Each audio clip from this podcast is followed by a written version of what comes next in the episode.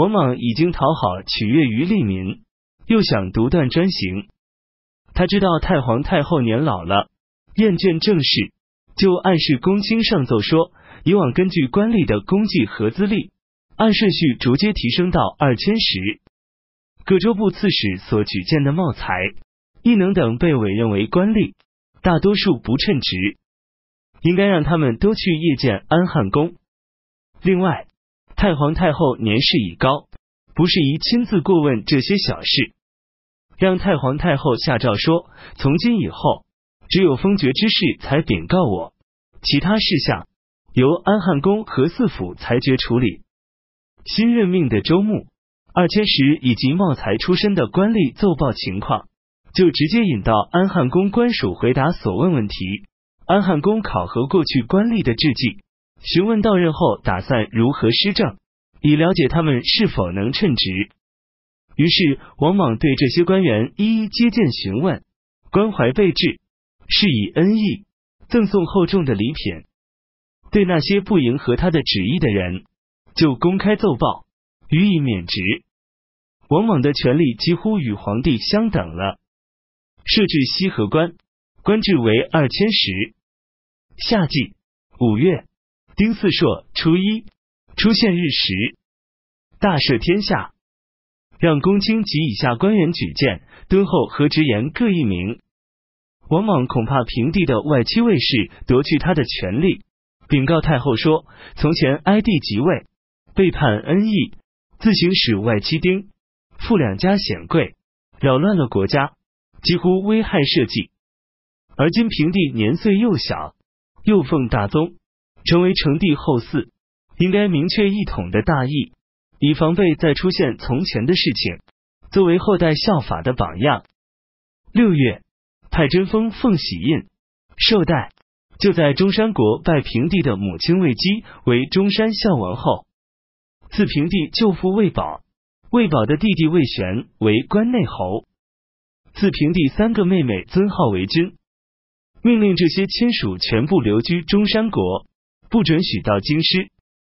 扶风公曹申屠刚以直言身份，在朝廷测问时回答说：“我听说周成王年幼，周公摄政，能听取直言，礼贤下士，平均权力，广布恩宠。”所为君顺天地之心，举措没有失当之处。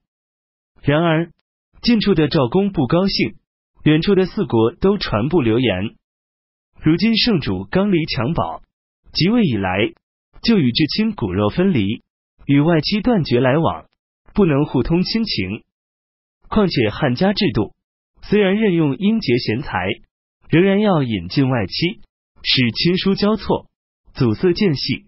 这实在是为了安定宗庙，以国家为重，所以应该赶快派仪使者征召中山太后到京师，安顿在另外的宫殿，使时常能够朝见。在征召冯、魏坤两家亲属到京，只安排担任闲散官职，使他们能亲执武器，充当宿卫，以抑制祸患的发生。上可以令国家安定，下可以保全四府。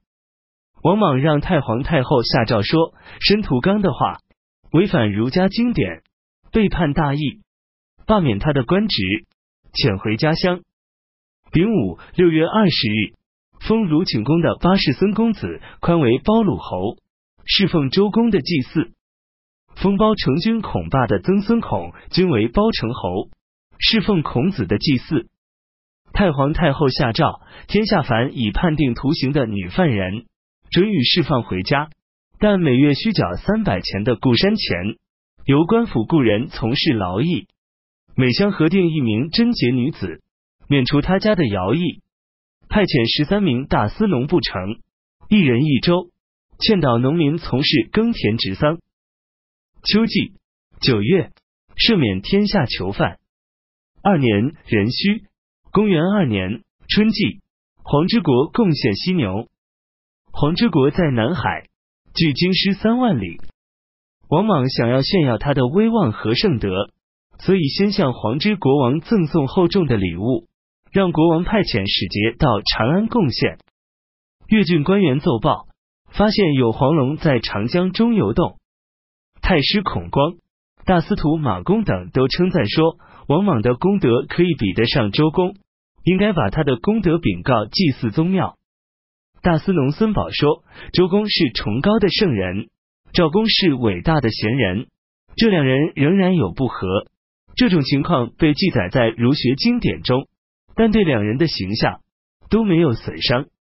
如今风雨不一时节，百姓衣食不足，然而每遇到一件事，群臣都异口同声赞颂，难道就没有不赞美的人吗？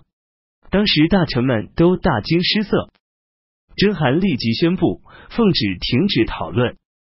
这时正赶上孙宝派遣属吏去迎接母亲，母亲在途中患病，就留居孙宝弟弟家里，只让孙宝的妻儿赶到长安。司职陈崇尚奏弹劾孙宝，此案交付三公立即审讯。孙宝回答说：“我年纪已七十，糊涂昏聩，供养母亲的恩义衰退，只知照顾妻儿。”正如奏章所说，孙宝因而获罪，被免去官职，受忠于家。平帝改名为刘，